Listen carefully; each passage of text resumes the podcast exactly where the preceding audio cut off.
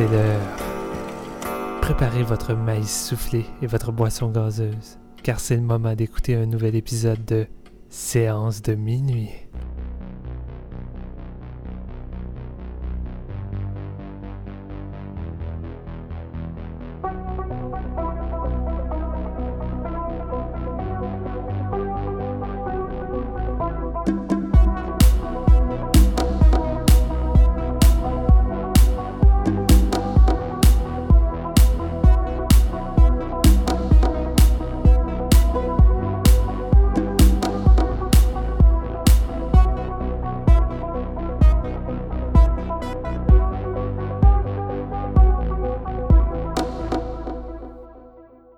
Bonsoir tout le monde, ici Steven Lefrançois au micro et bienvenue à ce nouvel épisode de Séance de minuit. Aujourd'hui, on a un petit épisode thématique euh, qu'on pourrait dire soit réalisateur asiatique qui revient à leur genre fétiche ou ben deux exclusivités de deux plateformes différentes. Fait que on est comme euh, à jour. Aujourd'hui, on est dedans. Fait que aujourd'hui, on va parler de l'exclusivité de Shudder Rage, nouveau film de Ryui Kitamura, réalisateur japonais qui a fait entre autres Versus, The Midnight Mid Train et No One Live. Et de l'autre côté, on va parler du nouveau polar de John Woo, Manhunt, qui est maintenant disponible sur Netflix. Et je le dis avec euh, exagération parce que j'étais vraiment excité, sérieux. Voir John Woo revenir euh, au polar, euh, le genre qui a fait grimper John Woo au top de réalisateur d'action euh, après plusieurs années d'attente qui revient enfin dans ce style-là. Je pense que pas mal tous les amateurs étaient assez excités, merci. Mais euh, avant d'entrer dans le vif du sujet, je vais vous présenter mes deux collègues habituels. À commencer par celui qui snipe les gens à coups d'arguments, mon cher collègue Marc-Antoine Labonté. Salut Marc-Antoine. Yes, yes. Comment vas-tu? Yes, yes! Je suis prêt. Ça, euh, en dit gros. je suis prêt pour discuter de John Woo avec son, son classique Gun Fu et euh, ses colombes qui volent dans tous les sens. Ah oui. Je t'avais d'aller me chercher une petite colombe puis euh, l'appeler John. Je trouverais ça. Malade, ça. Ça va devenir l'animal de séance de minuit, comme. Madame Green avec son petit chien. Ouais, il faudrait l'incruster un peu dans notre logo, là, une belle petite colombe. Là, puis, euh, ouais, ça, ça serait bien cute. Et de l'autre côté, vous l'avez déjà entendu, celui qui viserait tout croche, puis qui, dans le fond, euh, arriverait pas à tuer grand monde avec un sniper parce qu'il est trop sous, Jean-François Ouellet. ça va, man. Je suis genre un Stormtrooper, moi, man. Je peux pas te tuer. Ouais, pas une menace euh, du tout. Tu devrais appliquer pour jouer dans le prochain Star Wars. Mais tu sais, faudrait qu'il me donne ce rôle-là parce qu'honnêtement, je serais pas capable de garder mon sérieux, je serais bien trop excité, je voudrais toucher à tout. Hey, donne-moi ton sable laser, let's go, come on! Surtout que je t'imagine dans l'âge, t'es en train de boire euh, deux, trois bouteilles de vodka, puis euh, ben, avec les yeux tellement renfoncés par en arrière, je pense que le casque de Stormtrooper pourrait camoufler un peu ça. Mais je l'aurais mis à l'envers, ça serait plate un peu. À ce temps, ils savent tirer les Stormtroopers. Euh, Steven, t'aurais dû écouter Rogue One plus d'une fois. T'aurais vu que c'est devenu des soldats de qualité. ouais, mais tu sais, là, après ça, ils tombent sous l'emprise de Darth Vader. Puis là, ils sont tellement euh, stressés que ça tire partout, man. Puis, ils pourraient faire péter leur propre base qu'ils s'en rendraient même pas compte. Je dirais pas qu'ils sont devenus des tireurs de qualité. Je dirais surtout que leurs victimes foncent vers eux euh, dans un élan de folie puis arrivent à les toucher. C'est pas mal ça, gros. Peut-être qu'ils sont tous à la drogue dans les films de George Lucas, puis à un moment donné, étant donné que Disney est parti sur son Extended Universe, puis que bientôt ils vont sortir deux Star Wars par année, ben, il va avoir un, un spin-off genre Requiem for a Dream où on va voir des. Euh, des, Stormtroopers. Des Stormtroopers, ouais, c'est ça, qui essayent de, ils essayent de quitter la drogue, mais ils sont pas capables. Puis là, tu sors la grosse musique classique, puis. Tant, tant, puis ils se font couper les bras. non, mais ça, c'est vraiment une bonne idée. J'imagine je veux pas moi je veux pas un spin-off de solo. Je veux un spin-off de Stormtrooper genre à la Full Metal Jacket où ils sont sous pression durant l'entraînement ils sont en train de virer fou puis ils s'entretuent puis c'est pas mal ça en gros là. moi je me charge de réaliser le court métrage où si tu vois un Stormtrooper dans la cuisine qui hallucine son frigidaire se promener là, ça serait malade. Si tu vois un Stormtrooper assis sur une toilette avec un gun le casse enlevé puis qui te regarde avec des yeux pas fiables va-t'en. Va-t'en dessus Ok. Trêve, de, conversation sur Star Wars. Aujourd'hui, on n'est pas là pour ça. Fait que on va tout de suite commencer avec Dawn Rage de Kitamura. One, two, three.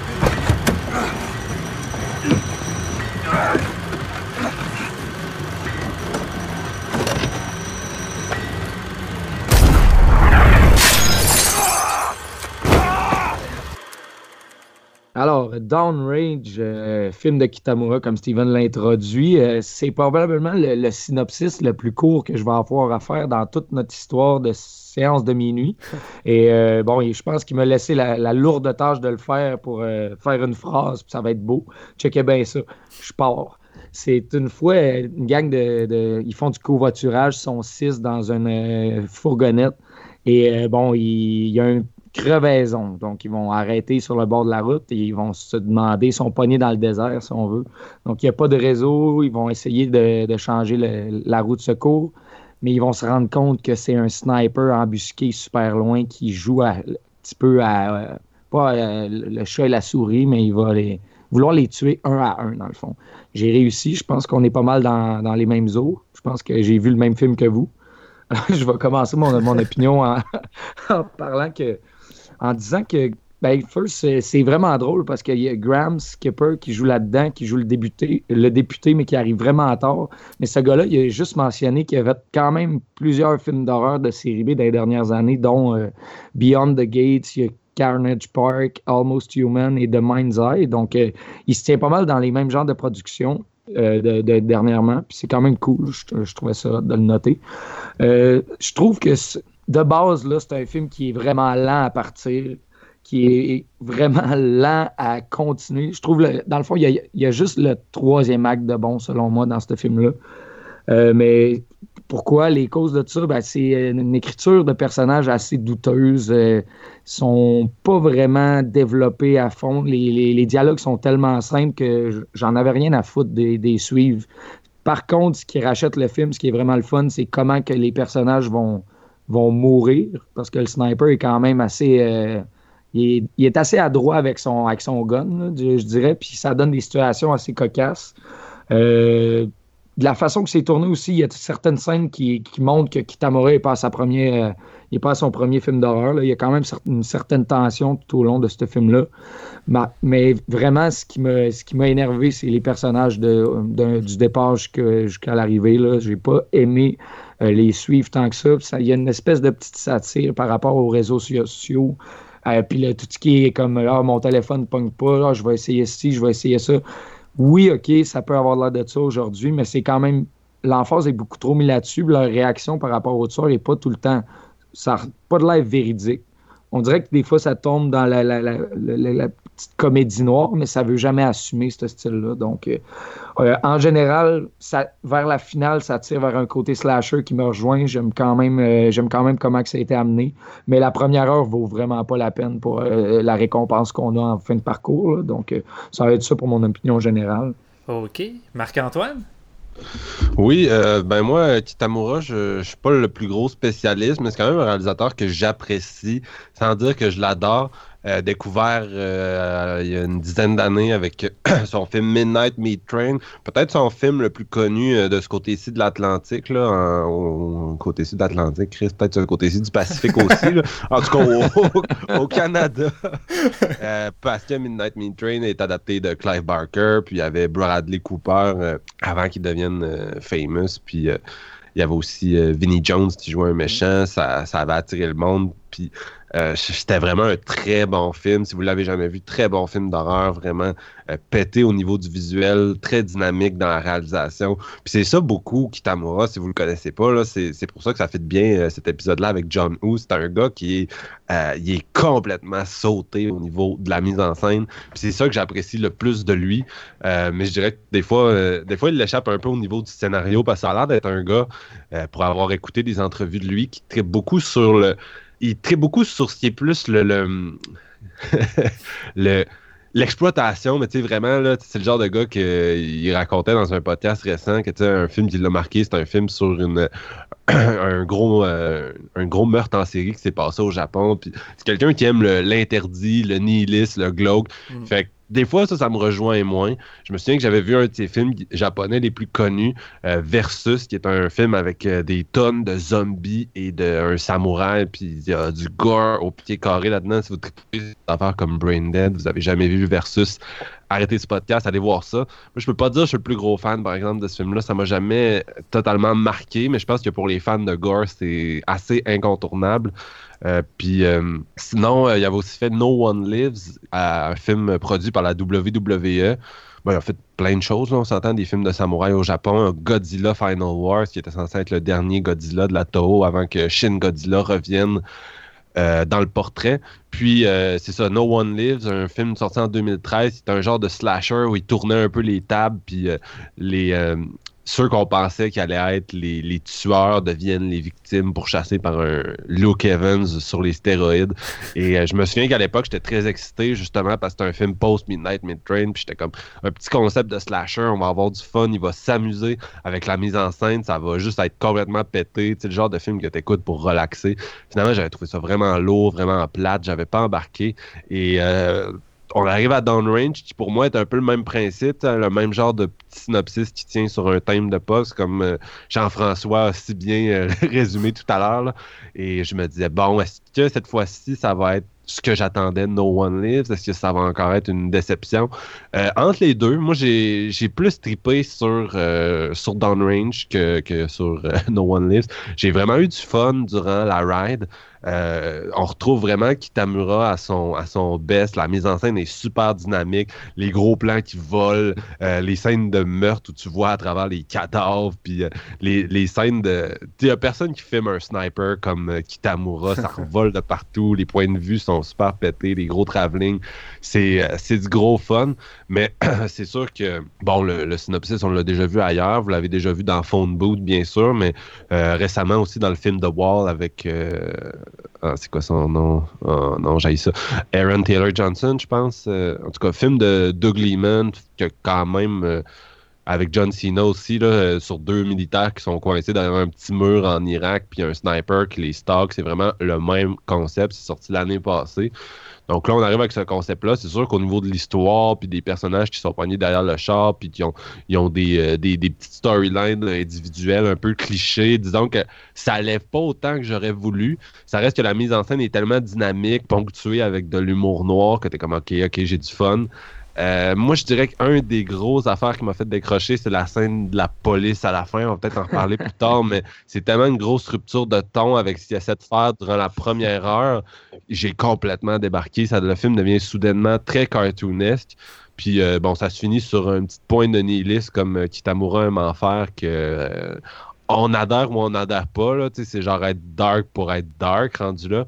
Bref, moi, c'est vraiment une série B que j'ai eu, eu du fun parce visuellement, ça, ça en envoie. Puis il, y, a une coupe de scènes où les personnages qui sont coincés derrière la voiture essaient de, faire des actions pour se sortir de la merde parce qu'ils sont juste de, sont pognés, pas de réception de sel, il fait chaud, ils sont en train de déshydrater. Puis à un moment donné, ils, essayent de, lâcher le frein à main du char pour avancer en arrière. Puis ça devient ça devient tellement une bonne scène. Ça aurait pu être vraiment pas tant bien filmé, mais quand c'est Kitamura qui le filme, ça devient vraiment dynamique et stressant. Tu tronches les ongles, tu te dis Ah mon Dieu, ça s'en va où, tout ça. Puis bien sûr, euh, on roule sur les cadavres puis on leur fait exploser la tête parce que c'est Kitamura.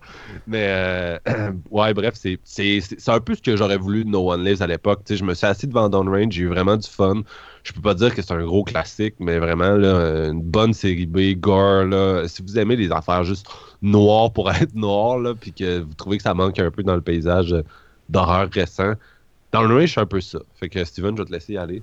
Yes, ben moi je suis je suis quand même un fan de Kitamura, je le suis depuis le début de sa carrière. c'est un, un, gars qui a pas eu la vie facile. Euh, niveau tournage puis euh, projet parce que premièrement son premier film versus ben c'est pas son premier film euh, vraiment en fait là c'est plus son deuxième mais celui qui l'a fait décoller puis ça a vraiment été l'enfer. Il y avait pas de budget. Il a dû aller euh, fouiller un peu partout. Au début il a ramassé son, argent pour essayer de tourner une partie du film. Puis il était même pas capable de, payer les sandwichs pour l'équipe juste pour dire qu'il qu'il n'y avait pas de budget.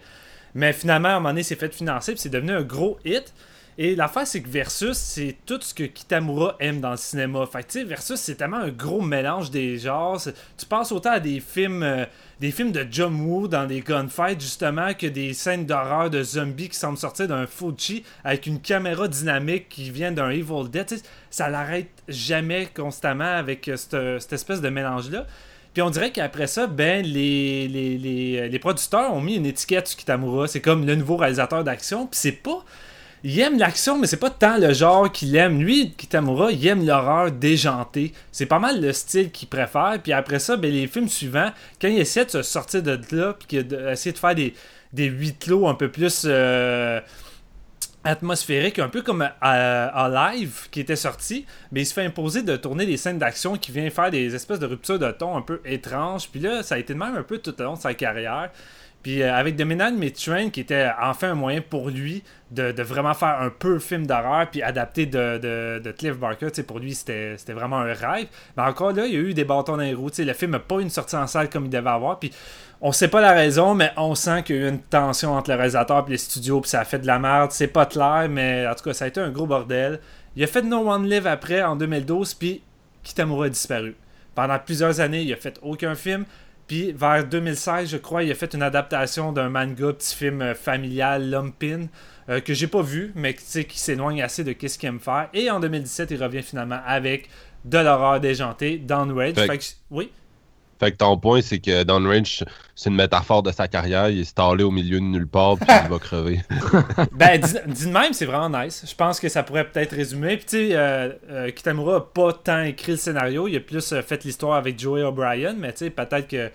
Il s'exprime à travers de ça. Je sais pas, je serais curieux de l'entendre là-dessus, mais non. C'est ça, c'est le fun de, voir Kitamura, Kitamura revenir là-dessus. J'avais un petit hype et comme Marc-Antoine, moi j'ai eu vraiment du fun. Euh, dans Red, je te donne ce que tu veux en tant que tel avec un tel synopsis, puis un snipe, tu t'attends à ce que Kitamura te fasse des plans de folie, des set pieces en fait. Euh, puis la plupart des set pieces, euh, honnêtement, sont vraiment à la hauteur. Puis au niveau gore, ça va au bout. Là. La, la scène de, de, la voiture qui vient passer sur leur route par malchance là, est assez solide. On dirait un domino, un peu comme on en parlait dans notre épisode sur les décadences, le septième, le mauvais, le, pire volet avec le domino de la chaîne qui tire le gars qui va euh, tirer l'autre fille qui est en dessous de la voiture, ben c'est un peu ça qui arrive. Là, tout le monde va subir une conséquence de ça. C'est vraiment trippant. Mais je vais, je vais me contredire là-dessus.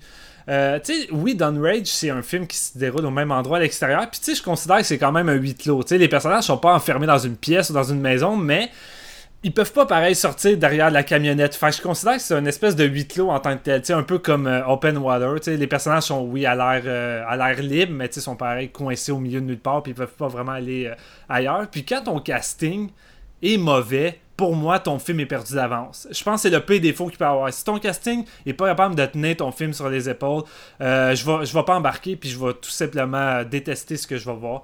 Et dans Rage, ben je pense que c'est ça son plus gros défaut. C'est pas tant le scénario, comme dit Jean-François, les dialogues. Les dialogues m'ont pas tant gêné. C'est vraiment juste euh, les acteurs qui arrivent pas à trouver le ton. Ou je sais pas si Kitamura avait de la misère à les, à les digérer, à digérer, à les diriger. mais ça sonne faux. Tu sais, t'as une scène où les personnages mentalement sont déstabilisés. Ils ont pas bu depuis, euh, depuis une coupe d'heure. Le soleil est chaud. Puis ils finissent par chanter, euh, chanter Bonne fête à un des personnages qui est décédé, tu sais. Puis en tant que tel, la scène aurait pu fonctionner, mais la façon qu'elle est jouée, euh, ça prête plus à rire que, offrir quelque chose de triste ou de la compassion. c'est plus ridicule. Puis c'est souvent ça qui arrive avec les, scènes, avec les personnages. On semble plus dans le ridicule, puis on rit la plupart du temps. Fait à aucun moment, je ressens le, moindre danger pour eux ou j'ai jamais peur. je m'en fous un peu, puis c'est dommage parce que avec tout ce qui arrive aux États-Unis, puis avec les tueurs dans les écoles, puis le problème avec les armes à feu, on s'entend-tu que Don Rage a le scénario vraiment digne d'un véritable film d'horreur qui pourrait jouer la carte de, quelque chose de très, très marquant et très terrifiant? Puis tu sais, je pense pas que ce soit forcément le but de Kitamura. Marc-Antoine le dit, il aime plus faire d'exploitation, mais tu sais, je crois qu'on aurait pu avoir de quoi de plus viscéral dans l'horreur, puis là, on tombe dans de quoi de peu plus loufoque, puis euh, over the top. Fait que c'est correct, mais c'est juste dommage que ça clash avec le jeu des acteurs qui est pas très bon. Quoique, tu sais, moi, le début, je trouve que c'est quand même réussi dans le sens que lorsqu'on découvre des personnages, il y en a aucun qui s'écœure ou qui rabaisse un autre. Tu sais, d'habitude, les gangs de jeunes, c'est tous des espèces de douchebags. Là, ils sont tolérables. J'ai trouvé pas trop désagréable. Puis je trouve que Kitamura crée un méchant bon suspense avant que la première balle soit tirée. Dans le sens que t'as des personnages qui se dirigent dans différentes directions. T'en as un qui change la roue. T'as une fille qui essaie de trouver du réseau avec son cellulaire. Fait que tu sais jamais à aucun moment lequel qui va manger la balle en premier. Fait que t'as une tension, puis tout ce, temps-là, moi j'étais sur le, bout de mon siège, puis j'étais là à me demander, ok, c'est quoi qui va arriver? Puis tu sais, avec Kitamura, tu dis, ça sera pas ordinaire. Fait qu'il va arriver de quoi, puis je sais pas ça va être quoi. Fait que là-dessus, je trouvais que c'était quand même bien réussi. C'est plus par la suite un coup que les personnages euh, entre les, les, les sept pistes ou qui discutent entre eux. Par moments, leurs actions sont un peu stupides. Puis t'as le noir qui est vraiment délaissé de côté. Puis y a personne qui veut, y répondre ou l'aider vraiment. C'est comme, guys, parlez-moi, j'ai besoin d'aide, est-ce que je devrais venir? Puis personne lui répond. C'est comme vraiment. Euh, je sais pas, les, les, autres le renient puis frustrent carrément après lui, quasiment comme ok, euh, vous pouvez le tuer, là, lui il nous gosse là. Fait que ça, j'ai trouvé ça un peu poche. Mais sinon, globalement, les 7 pistes sont malades.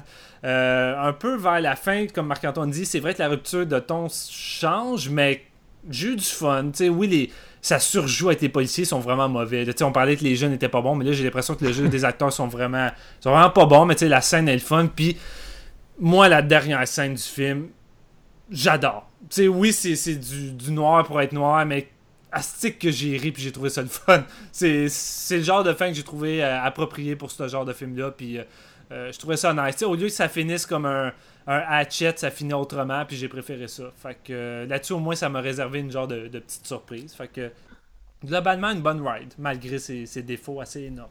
Je suis d'accord avec vous autres. Moi aussi, ben, surtout avec Steven, ce que tu as avancé, que c'était. Moi, j'avais noté le jeu douteux c'est ça qui rend ça un petit peu lourd tout le long, tandis que, comme Marc-Antoine disait, à partir du, euh, moment où les policiers arrivent, c'est là que ça devient un peu loufoque, déjanté. Mais moi, on dirait que ça a été le déclic où j'ai commencé à être plus adhérer puis à faire OK, non, là, je suis crampé, c'est juste, ça en est tellement ridicule qu'on dirait que j'ai pris goût à ça.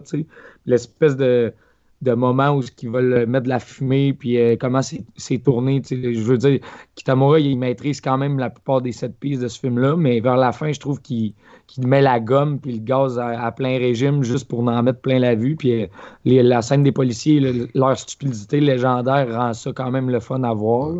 Ben, les, toutes les, les, scènes qui marchent moins dans le film, c'est tout le temps à cause de la direction d'acteur.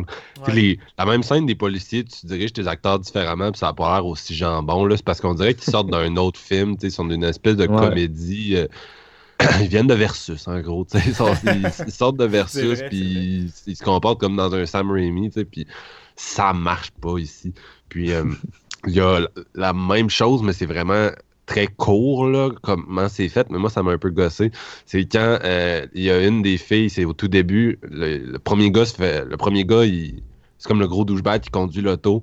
Il change le pneu, il check à terre, voit qu'il y a une balle qui sort du pneu. Il a comme pas le temps de. il réalise, mais il a pas le temps de bouger, il se fait tirer mais on le voit pas se faire tirer vraiment. on entend juste un son étouffé parce que le sniper utilise un silencieux.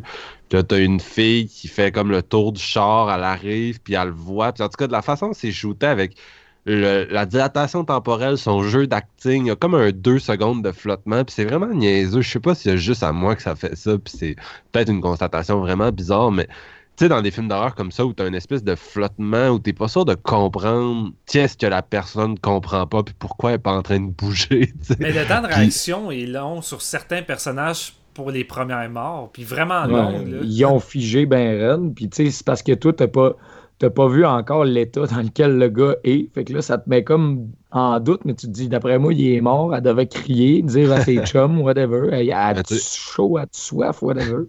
Figé, je le comprends. Moi, personnellement, je, suis dans une situation bien casual, puis quelqu'un se fait tirer devant moi, je figerais probablement. Mais il faut que tes acteurs soient capables de le jouer. De le s'ils figent. jouer. Dans celui-là, c'est ça le problème. C'est que les acteurs le jouent comme pas très bien, qui sont figés. Fait que là, tu comprends plus qu'est-ce qui se passe en ce moment. tu sais. Fait qu'il y a une couple de petites situations comme ça qui m'ont peut-être un peu moins convaincu. Là. Au début, genre, quand ça, ça s'est passé, j'étais comme, ouf, le jeu d'acteur, pas sûr, Ouais. pas sûr. Mais après, ça, ça se corrige, effectivement. Ben, de, de moins, moins qu'il y a de monde, mieux c'est. Ouais, c'est pas Ouais, mal je- ça, en gros. Jusqu'au flic.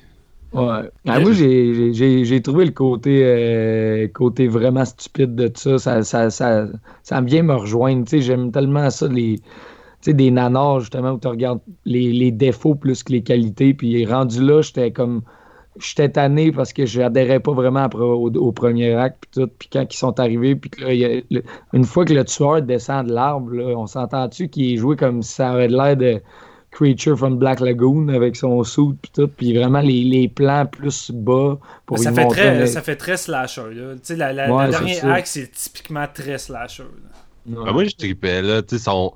le look de ce soir-là, je capote, je trouve ça vraiment hot, puis ça rejoint Ouais. vraiment un... Je sais pas si j'ai déjà fait ce statement-là sur Séance de minuit, mais moi, j'ai jamais compris pourquoi les tueurs avec les guns sont comme toujours... Le monde a plus de misère à croire que c'est des tueurs de films d'horreur. C'est comme si quand t'étais en film d'horreur, faut toujours que t'aies ton, ton prolongement phallique, là, ta machette, ouais. ton couteau, ou genre ça. Puis moi, un gun, ça me fait peur, là. Fait que tu sais, je trouve ça bien hot, ce tueur-là, tu sais, qui descend de son arbre, puis c'est- on dirait genre... euh, on dirait vraiment... Le look est vraiment hot. Non, mais on s'entend-tu que son long sniper, ça peut autant équivaloir à son phallique qu'un couteau? là? Je veux dire, je vois Oh, pas la différence. C'est pour ça que je comprends pas, toi- moi non plus, pourquoi des fois les, les gens ont de la misère à avoir un slasher quand un tueur utilise un gun. Ah, c'est au lieu- peut-être parce que le- les armes à feu, c'est c'est une façon vraiment tellement impersonnelle de tuer quelqu'un que ça en est dédramatisé, on dirait. C'est moins, Ah, c'est moins primitif, genre. Ouais, c'est ça. Ça a moins l'air d'une extension du soi. Mais tu sais, pour moi, euh, je l'ai toujours dit, Terminator, c'est un slasher, Ouais. c'est un des meilleurs. là. Mais oui. Puis Ouais. euh, Arnold, il se promène, il, il- il tue le monde avec son gros shotgun, là, mais Arnold qui se promène dans la ville, tu sais, c'est,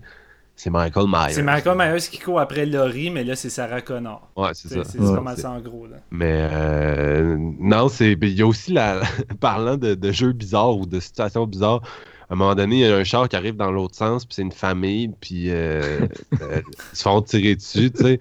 Puis euh, là, le char, il flippe, puis les il y a deux personnages qui s'extirpent du char, puis le, le monde essaie de leur crier, tu sais, « Ah, il y a un sniper, il y a un sniper! » tu sais. Puis « Appelle la police, appelle la police! » Puis genre, en tout cas, la façon que c'est joué, tu sais, c'est...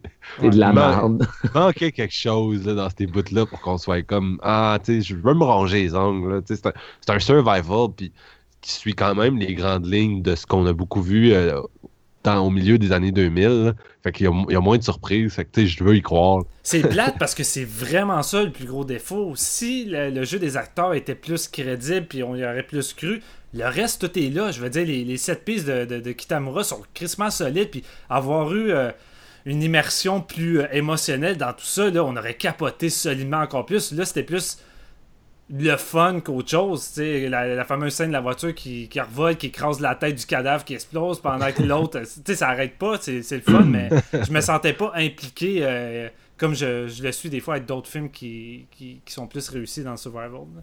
La seule immersion émotive que j'ai eue, c'est avec le loup, je pense. Ben, non, mais c'est ça que j'allais dire. Ça, Marc parle de rupture de ton avec la fin, mais ça. Ça, c'en est une. Non, mais ça, ça sort de nulle part, puis je.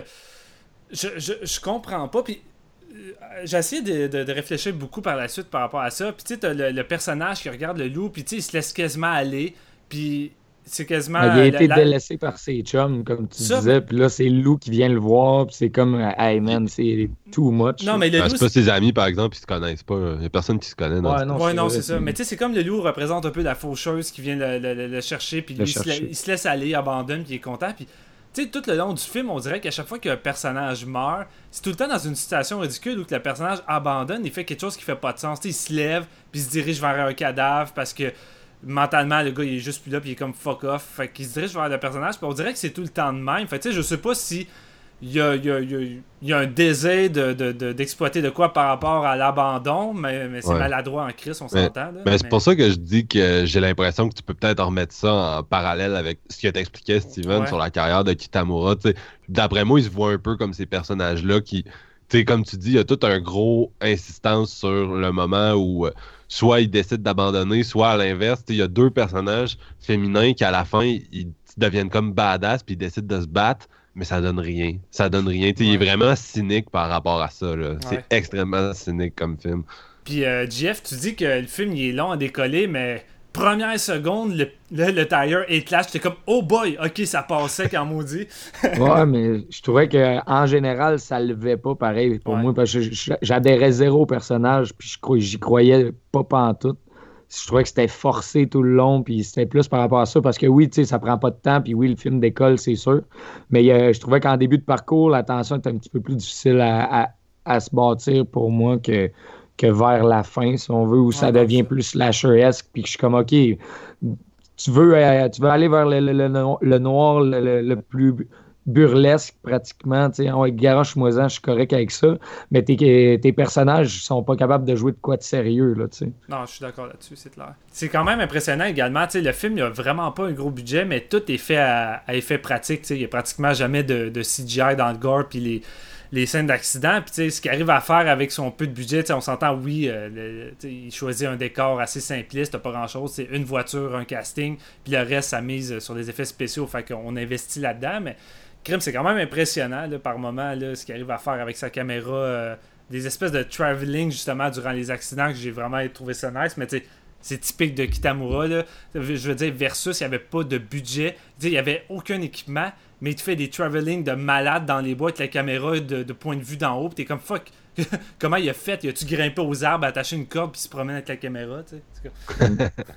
ah, euh, quand t'as une bonne imagination de mise en scène comme ce réalisateur-là, ça, ça, sauve les meubles en maudit. Mhm. il peut pas il peut pas faire un film purement plate à cause de ça, parce que il est, il est en feu. C'est un gars à la à la Raimi, comme tu disais, le Raimi au début de sa carrière, qui euh, dans Evil Dead dans le bois avec ses chums, là, que il te sort tous les trucs du livre, puis t'es comme oh my god, encore aujourd'hui ça tient la route à fond à ce niveau-là. Mais on s'entend, c'est vraiment Kitamura qui sève le film parce que met un autre réalisateur là, puis je pense qu'on aurait bâché le film, puis personne n'en parlerait en fait. Ouais, ouais, t'aurais une série B probablement extrêmement platonique parce que ce film-là, sur papier, c'est pas grand chose qu'on n'a pas vu euh, ailleurs plusieurs fois. Ben, c'est ça que je parlais euh, au début de mon opinion quand je parlais avec Graham Skipper. il a joué dans Carnage Park. Ça me rappelait un peu ça. un film de sniper aussi, Carnage Park en plus. il est pas très bon, Carnage Park. Celui-là, je, je, l'ai plus aimé. Puis c'est drôle que tu parlais de The Wall parce que je l'ai écouté l'année passée aussi. Mais The Walls, ça, j'ai trouvé ça long aussi. Peut-être c'est c'est les films de sniper que j'aime pas, je le sais pas, mais j'ai pas de temps à adhérer à ce style de, cinéma. Ben écoute, tu euh, Enemy at the Gates avec Jude là. C'est ça, C'est bon comme film de sniper, ça. No, that's it. Sinon, tu peux te euh, diriger vers euh, Sniper avec Tom Berenger. la série est rendue au septième volet, un peu comme les Tremors, mais. c'est vrai que c'est plus, plus un The Wall ou un Phone Boot dans le sens que tout le film est passé comme au même endroit où tu t'es fait comme isolé par le sniper, tu sais. Ouais. Mm là, c'est juste évaluer ses options, essayer un affaire, ça marche pas, essayer un affaire, ça marche pas, essayer un affaire, ça marche pas, juste au stade jusqu'au stade où tu es vraiment désespéré, puis là, tout d'un coup, tu trouves en toi la force intérieure, un peu la, le classique des survival, c'est toujours ça, c'est mm. retrouver sa force intérieure. Vie à la fin, ouais, c'est ça. Euh, ouais, fait que c'est ça, mais avec des acteurs semi-bons, puis tu sais, ça n'a pas rapport à ce que je veux dire, mais récemment, j'ai écouté, j'ai réécouté euh, Funny Games, puis tu sais, Funny Games c'est comme tellement critique de ce genre de, de film-là que c'est comme, tu sais, c'est genre de la violence pour de la violence, tu sais. Puis j'ai regardé ça, puis j'étais comme, ok, je suis pas dans le bon mood pour regarder Downrange en ce moment. Je suis comme vraiment dans un mood comme plus critique de, de tout ça. Que t'es en train de regarder, là. Ouais, c'est ça, ou tu sais, j'étais comme, ok, ça arrive pas à grand chose, en tout cas, c'est. Ouais. les, acteurs de Funny Games sont solides aussi, là, c'est ça qui fait la différence. Tu, tu, voyons, t'es tu veux qu'ils survivent, là, tandis que moi, j'avais dans. Exemple, dans Downrange, j'étais juste out au prochain qui va se faire tirer pour voir la façon que les effets spéciaux sont faits. Là, Ouais, mais bah, on, en reparlera une autre fois au pire, mais moi, Funny Game, c'est vraiment, pour moi, c'est vraiment un film qui est comme extrêmement. C'est pas un film. Aujourd'hui, il est peut-être perçu par certains comme un film d'horreur, mais c'est. Pour moi, c'est plus le. c'est le Wolf of Wall Street des films violents dans le sens que c'est une grosse satire, puis surtout, ça, ça, ça, essaie de te forcer à réfléchir à À la violence au cinéma. Puis, Haneke, c'est pour ceux qui connaissent bien sa filmographie, c'est quelqu'un qui, qui essaie de philosopher beaucoup sur la violence, puis qui est beaucoup contre la violence. Fait que je pense que c'est quand même quelqu'un qui méprise, mettons, le cinéma d'horreur, puis la violence au cinéma, dans le cinéma d'action, puis tout. Je peux pas dire que je suis complètement d'accord avec ça, mais c'est sûr que quand tu l'écoutes, tu, checks sa théorie, puis tu checks Funny Games, après ça, tu regardes Downrange, et comme vraiment l'autre opposé, tu sais, comme je disais tantôt, il est extrêmement cynique, noir, puis t'es comme Ah. Ils n'ont pas les mêmes intentions. Fun- Funny Game, il passe son message par les scènes de violence, tandis que Don, Rage te divertit par ses scènes de violence. Là. Ouais. Et bien là-dessus, je pense qu'on est prêt à donner nos notes. Jean-François? Je vais y aller avec un 2.5 sur 5. Ça vaut, ça vaut le visionnement, c'est le fun par bout. tu sais, c'est- Mais ça reste que je me suis quand même euh, relativement emmerdé pendant euh, plus une bonne heure. Marc-Antoine? Moi, ce serait un 3. Je pense que ça vaut la peine d'être vu une fois. Puis c'est un des bons coups d'une année d'horreur qui, jusqu'à présent, est comme Minable. vraiment so-so. on, en parle, on en parle à toutes les fois qu'on on parle d'un film d'horreur à séance de minuit.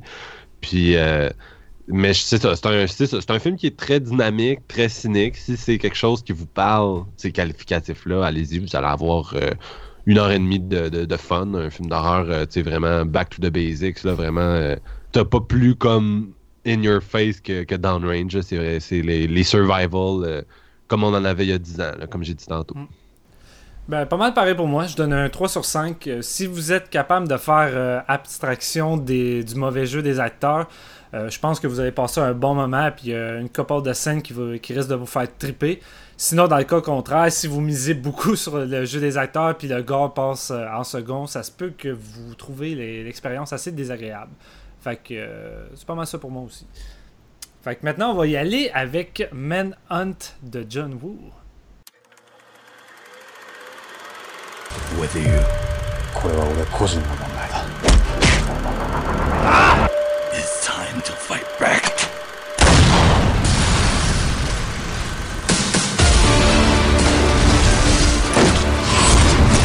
あの男は絶対に言います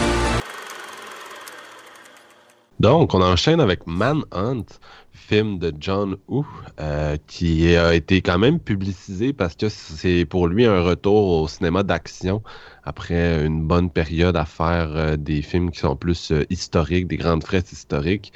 Et euh, Manhunt a été euh, distribué par Netflix. Donc, euh, c'est possible pour tous les auditeurs. En tout cas, je sais pas s'il y a des gens de France qui nous écoutent, je pourrais pas, j'ai pas fait mes devoirs, je pourrais pas dire, mais en tout cas, au Canada, le film est disponible présentement, c'est là qu'on l'a vu. Et ça raconte l'histoire de Du Chiu, qui est un avocat euh, chinois, travaille pour une grosse entreprise japonaise. Et il les a déjà sortis de beaux draps dans le passé. Euh, c'est au début du film, on allude à ça, puis on sait pas trop pourquoi. Euh, puis il s'apprête à quitter le pays à ce moment-là, mais il est, frame pour le meurtre d'une femme.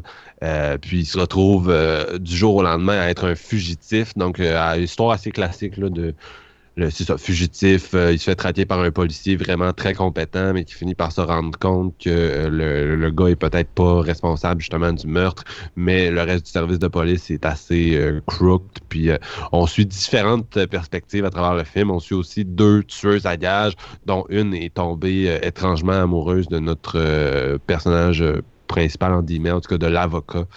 Euh, et euh, tout ça va nous amener vers un, un payoff assez science-fictionnel, mais je, est-ce que j'en dis plus?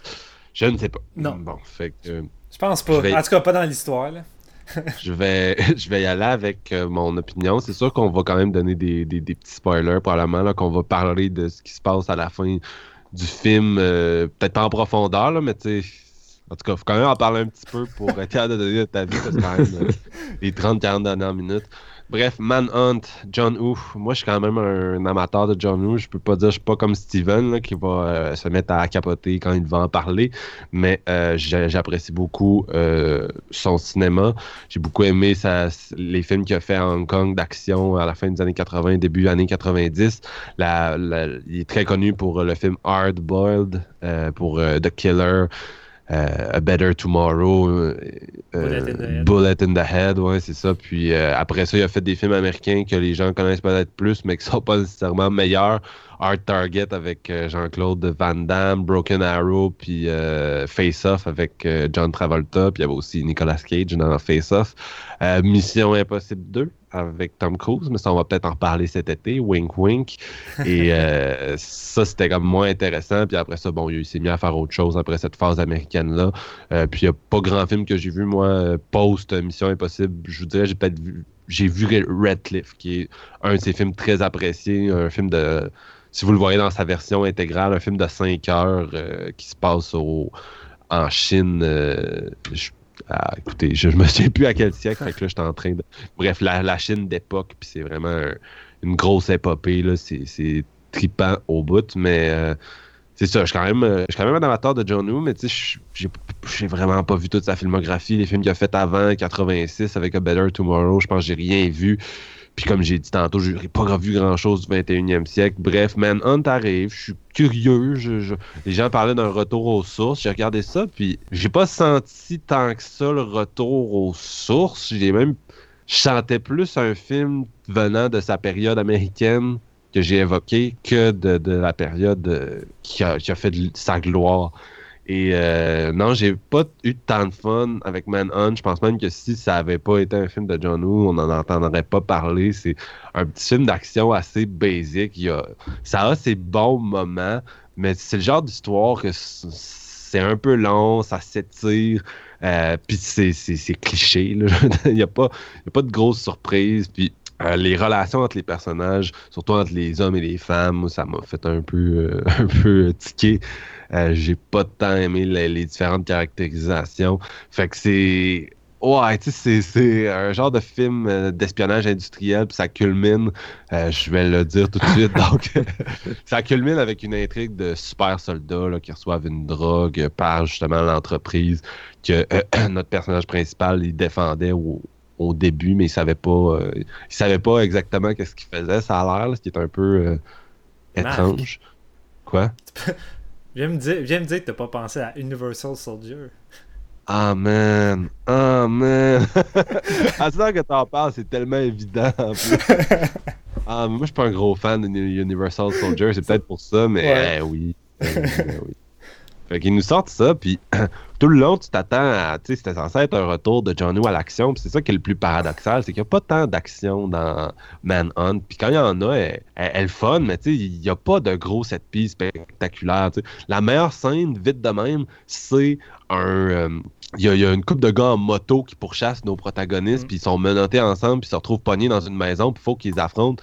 Puis euh, c'est pas mal vers une heure de film, puis pas mal le pic, là, parce que tu reviens à la fin, les gros combats dans le labo, moi, je me suis quand même emmerdé, sincèrement. Euh, il n'y avait, pas le, le dynamisme que tu retrouves d'habitude chez John Woo, euh, tout simplement, c'était pas au calibre de ce qu'on peut voir dans le cinéma d'action asiatique récent. C'était pas, pas aussi spectaculaire que ce que les Coréens peuvent faire, ou même les, les je veux dire, d'autres... Euh, personne de Hong Kong euh, peut faire présentement. Puis il manquait, il manquait juste quelque chose. Je sentais que c'était un film.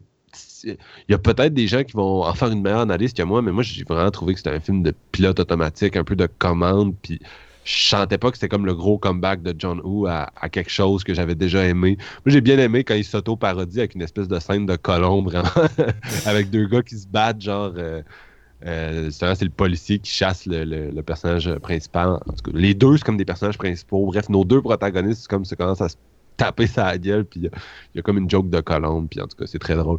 Mais euh, c'est tellement pas un film qui m'a marqué. Là. Je l'écoutais, puis j'étais sur le neutre tout le long. Je trouvais ça plate. Après ça, je trouvais ça moins plate. Mais tu sais, j'ai jamais embarqué dans ce que John cherchait à me proposer.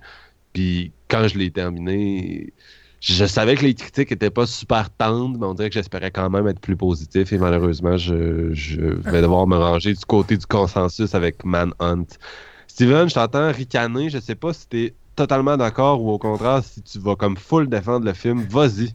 Écoute, euh, je oui, je suis un, gros fan de John Woo. Euh, j'ai vu quand même globalement la plupart de ses gros, euh, gros films. Je te dirais que ces films auparavant, euh, avant, mettons, A Better Tomorrow. Je pense pas que c'est des films forcément que tu tréperais. C'est plus, euh, c'est plus classique en termes de films de Kung Fu, mais l'affaire qui est le fun, c'est que tu vois euh, assez facilement ces thématiques qui sont là depuis quand même pratiquement le début de sa carrière. Fait tu vas regarder des films un peu, un peu boboche, puis d'autres films où ça marche pareil parce que tu sens les, les, relations, puis sa manière de John Woo de de développer la relation de ces personnages assez, assez attachants et uniques. Fait que je pense que pas mal ça la plus grande force, mais sinon, la meilleure, la meilleure pique de la carrière de Jomo, c'est à partir de Better Tomorrow. Fait qu'à partir de là, il enchaîne comme les, les polars mémorables. Et euh, ben oui, j'étais vraiment excité de voir Manhunt euh, au début parce que c'est le retour de John Woo dans un polar euh, avec des gunfights qu'on n'a pas eu depuis fucking des années. Tu sais, comme tu l'as dit, il a fait des fresques historiques. Redcliffe, j'ai trippé.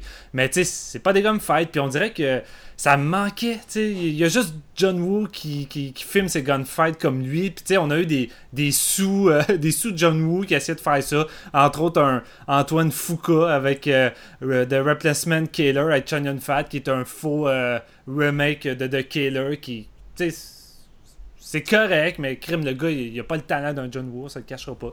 Puis là, les critiques ont commencé à sortir de Manon, puis vraiment, là, on m'a le défoncé. à chaque fois que quelqu'un m'en parlait, puis il me disait Je m'excuse, mais c'est la déception de l'année, c'est une catastrophe. Euh, tu retrouveras jamais ce que tu veux d'un polar de John Woo, puis il a pas un gunfight de mémorable. Déjà là, j'ai comme fait OK, turn off total. Euh, puis moi, je m'attendais à détester. Fait que là, le film débarque sur Netflix, puis je me dis Cool, on va le faire. Et vraiment, mes attentes au plus bas. Puis euh, écoute, je moi, je vais être dans le sens contraire des autres, probablement. Ça m'arrive parce que peut-être mes attentes étaient trop basses, mais Astic, j'ai eu du fun. j'ai vraiment eu du fun. Et euh, c'est une œuvre euh, étrange. Moi, j'ai pratiquement trouvé que c'était un film ovni de John Woo. Mais par commencer, je, veux dire une chose. Il y a deux défauts flagrants que je peux pas défendre ou euh, comprendre. Et pour moi, ça fait mal au film. De un, c'est les, scènes tournées avec les dialogues en anglais je comprends l'intérêt parce que notre, euh, avocat est chinois puis le policier est japonais. Fait qu'ils n'ont pas de méthode de, discuter autrement qu'en anglais. Fine, mais c'est vraiment pénible. Ça sort tout croche, il y a un accent, puis on rit plus qu'autre chose la plupart du temps. Euh, moi, j'aurais peut-être opté pour de quoi d'un peu plus euh, subtil à la Taxi Driver, le film coréen qu'on avait critiqué où les deux protagonistes parlent pas la même langue. Euh, je trouve que le réalisateur réussit pareil à trouver un moyen que les deux arrivent à se comprendre malgré tout, puis sans que ça tombe justement dans, le ridicule. Je trouve que c'est ça qu'il aurait fallu avec Manton parce que dès que les deux policiers essaient de se lancer des one-liners, là, ouch! J'ai vraiment ri. Et le deuxième plus gros défaut, et ça je trouve ça, ça fait encore très mal au film, c'est le visuel très digital TV movie.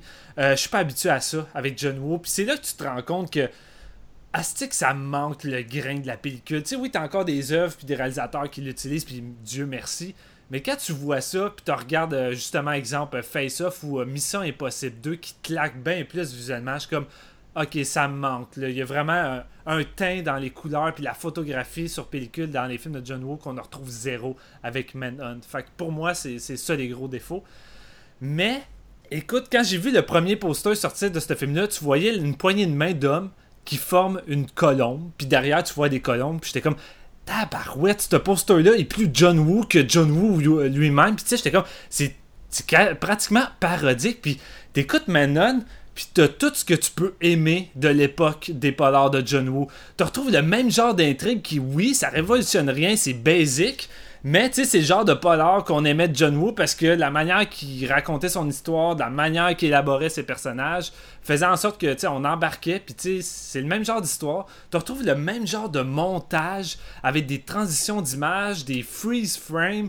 Euh, tout est là, la, musique jazzy, tu sais, qu'on retrouve dans The Killer ou surtout dans sais, tout est là. Mais c'est weird parce que c'est tellement too much, c'est tellement dans l'over the top dans tous ces aspects-là que je suis comme fuck, c'est-tu John Woo qui parodie John Woo ou c'est John Woo qui rend hommage à John Woo? Là, je savais pas sur quel pied danser, puis en même temps, je trouvais ça vraiment le fun parce que j'étais comme. J'étais habitué d'écouter des films de John Woo, puis que ça soit une espèce de grosse danse. Tu sais, t'écoutes ces films, puis tout est en harmonie, que ce soit le montage, la réalisation, la musique, les chorégraphies, c'est comme une danse, puis tout fonctionne, tout est, synchronisé parfaitement. T'écoutes Manhunt, t'as tous les mêmes ingrédients, mais t'as l'impression que les danseurs sont sous, puis ça danse tout croche, puis de temps en temps, t'as un bon mouvement, puis t'es comme, hey, là, c'est réussi. ça m'a fait cet effet-là sur, euh, sur toute la durée du film.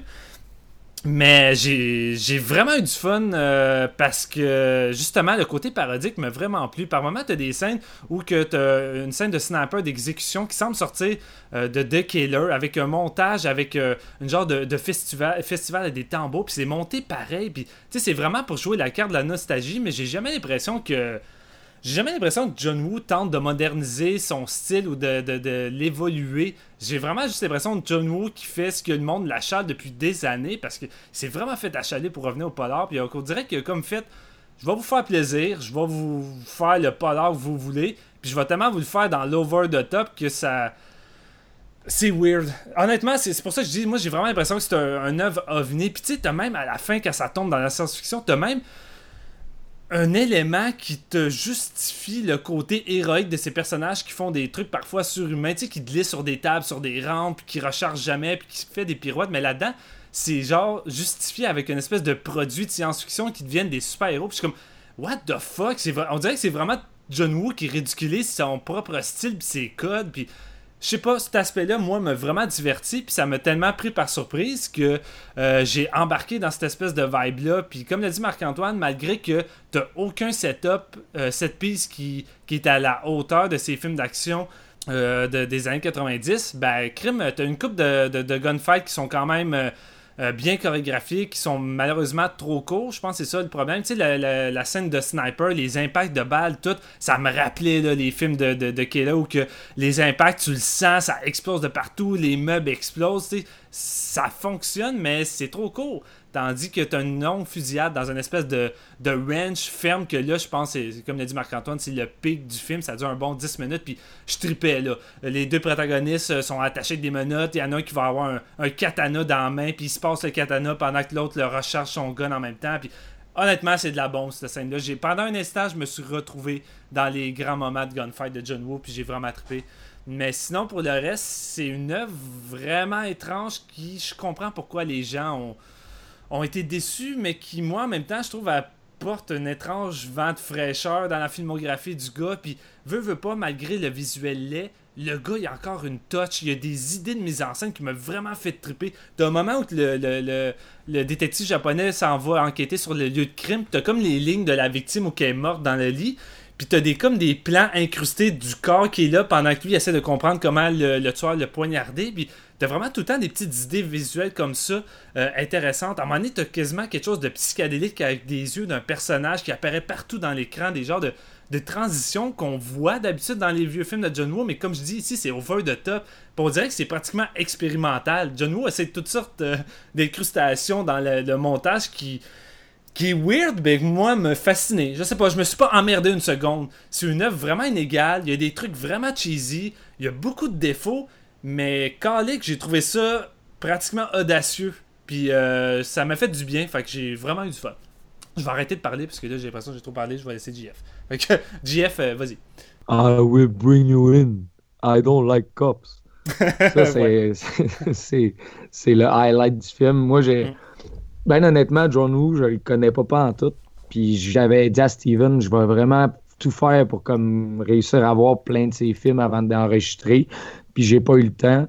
Donc, euh, j'ai vu Paycheck. T'imagines-tu? J'ai vu un, probablement un des pires films de sa filmo. J'allais dire, tu décides de regarder un film américain de John Woo, puis tu regardes le pire. non, mais ça, Paycheck, je l'ai vu au cinéma en 2003 quand il est sorti. Je veux dire, c'est la seule affaire que j'ai vue de tout. J'ai même pas vu Mission Impossible 2, tu sais. Mais j'avais Face Off chez nous, mais je l'ai. Parce qu'il est en full screen, le vieux DVD, fait que je, je voulais pas le regarder dans, ah, cet état-là. Mais bon, là, je rentre dans Manhunt, puis on, je me fais jaser de, du retour aux sources, comme vous, vous en parliez. Puis honnêtement, je suis comme, ici, il est retourné aux sources, puis c'est ça le résultat, ça doit pas être fort fort. J'ai vraiment trouvé ça plate à mort, ce film-là.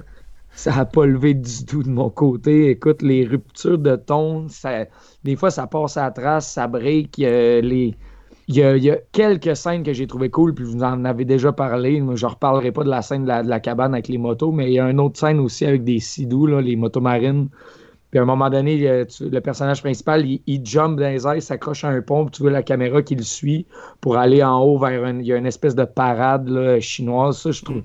Je trouvais que le, mouvement de caméra, tout comment ça a été filmé, c'était vraiment solide. Puis on, le voit qu'il est capable de faire ça. Je veux dire, le- j'ai pas vu de ses films, mais je le connais quand même. Je veux dire, j'ai déjà lu sur ce réalisateur-là. Puis mais, mais honnêtement, c'est un flop. C'est un coup de katana dans l'eau. Les, comme Marc-Antoine, tu as commencé en soulignant les relations entre les personnages, principalement entre les hommes et les femmes. Moi, justement, je voulais parler de, de Yamura et sa collègue. Là. Il lui, il est comme le- l'enquêteur, justement, le First District. Puis tout. Puis il y, a- il y a une femme qui arrive à mon année, puis elle dit Ah, tu sais, je suis là pour, pour t'aider. Puis tout. Puis leur relation, c'est comme s'il la traitait comme un enfant de, cinquième année de primaire. Je sais pas trop c'est quoi l'écriture de ce personnage-là, mais ça détonne à l'os. J'y crois pas une seconde qu'elle peut faire partie d'une force de police à aussi haut niveau que ça. tu sais.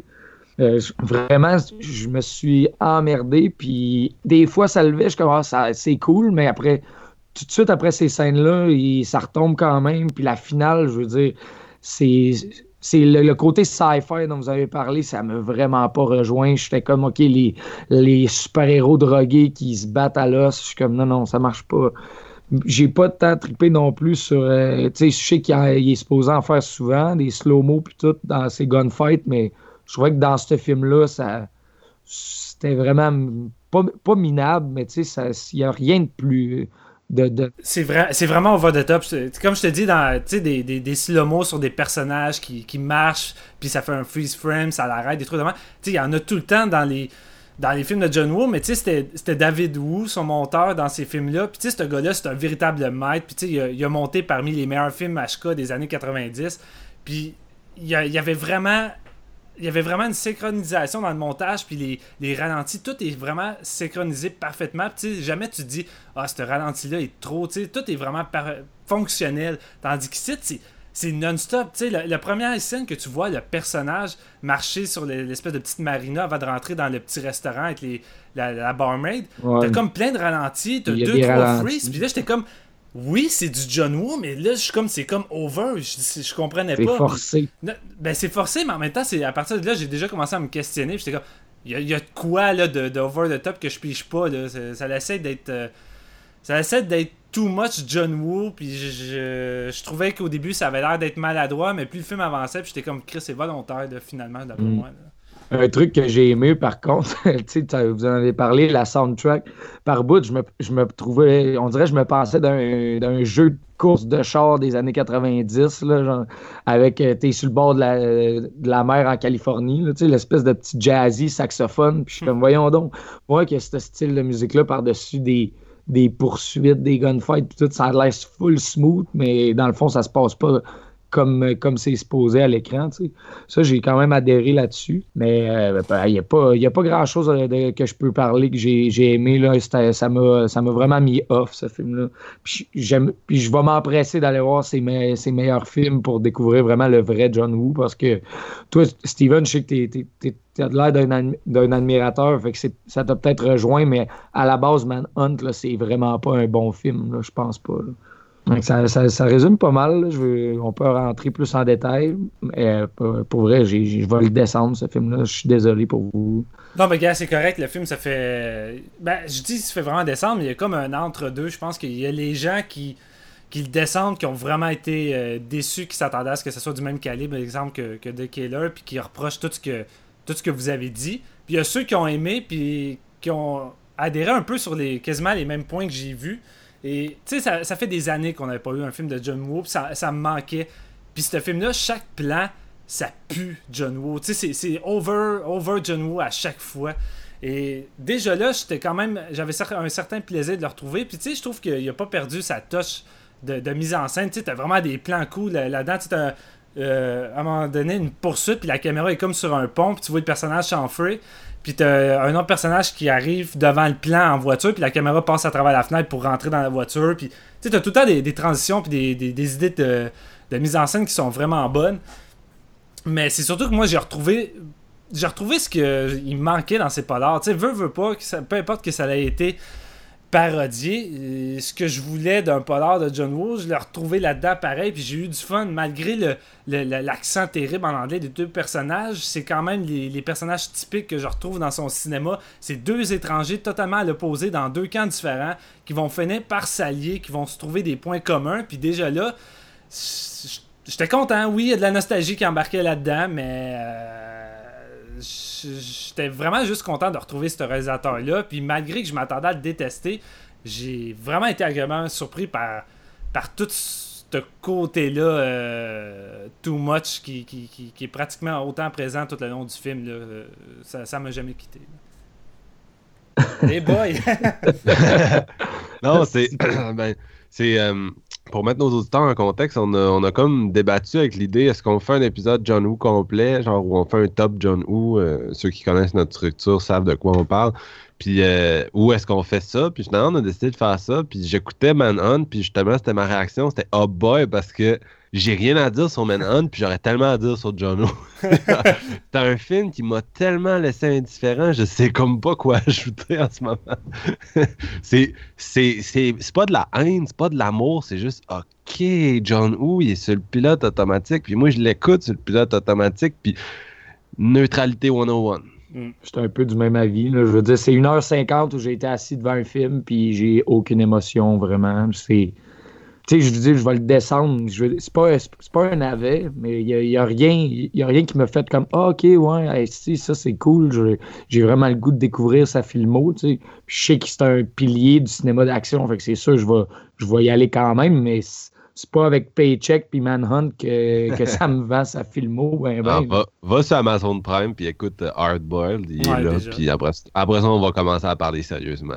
That's it, all right. Ben, mais tu sais, c'est drôle qu'on a- qu'on qu'on ait dérapé dans l'intro et qu'on ait par- parlé de Stormtroopers, là, parce que c'est toutes des estis de Stormtroopers dans ce film-là. Voyons donc, à part le, à part le policier, tout le monde tire tout croche, ils se font tirer de partout, puis il y a jamais.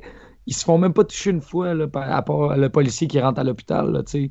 Je suis comme, voyons, Ouais, il aurait toutes les chances de se faire buter, ces gens-là. là. Écoute, euh, c'est- toujours comme ça dans, dans- Ouais. dans les Ouais, films. Puis attends, attends de voir la finale de Hardboard. euh, Tu pourras pas vraiment dire ça parce que c'est non-stop. là, Mais...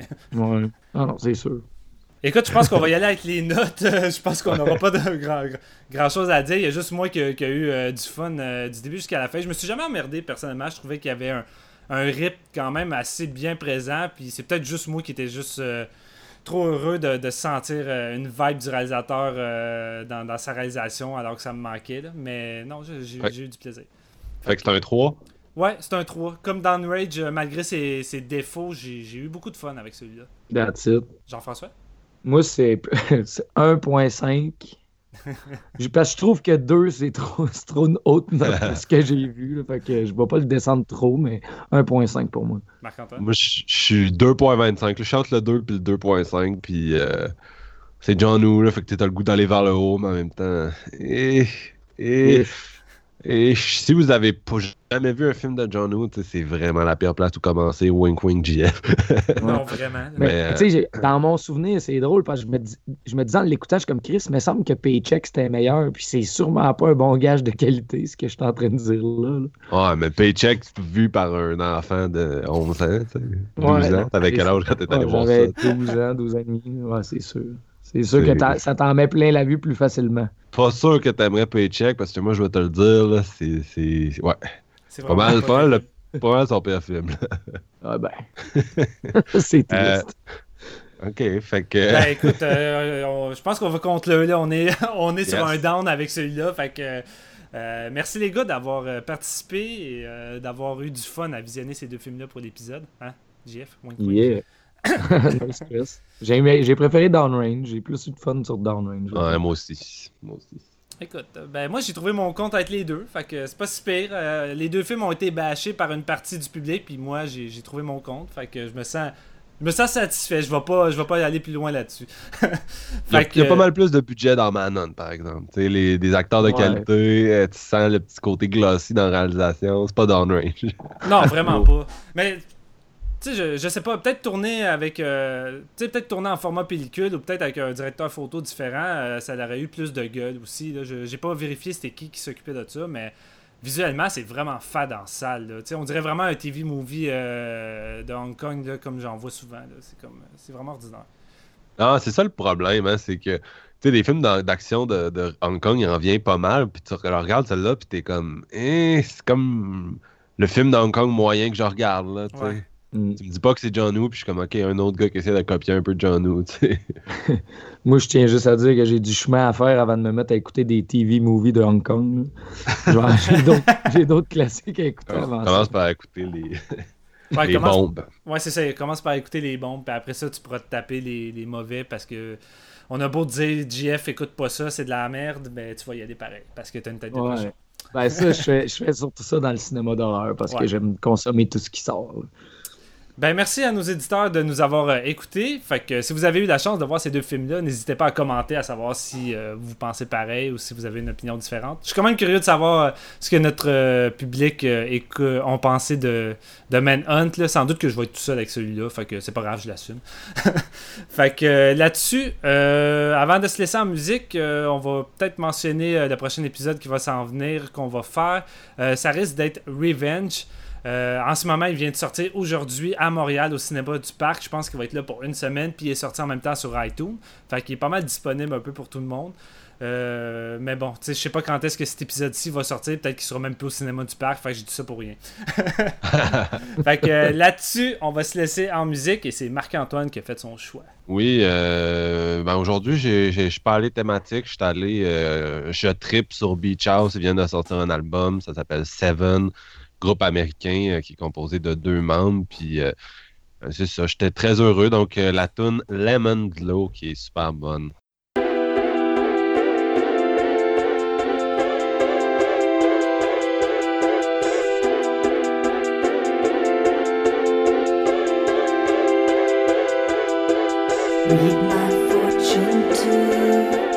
Tell me what you see.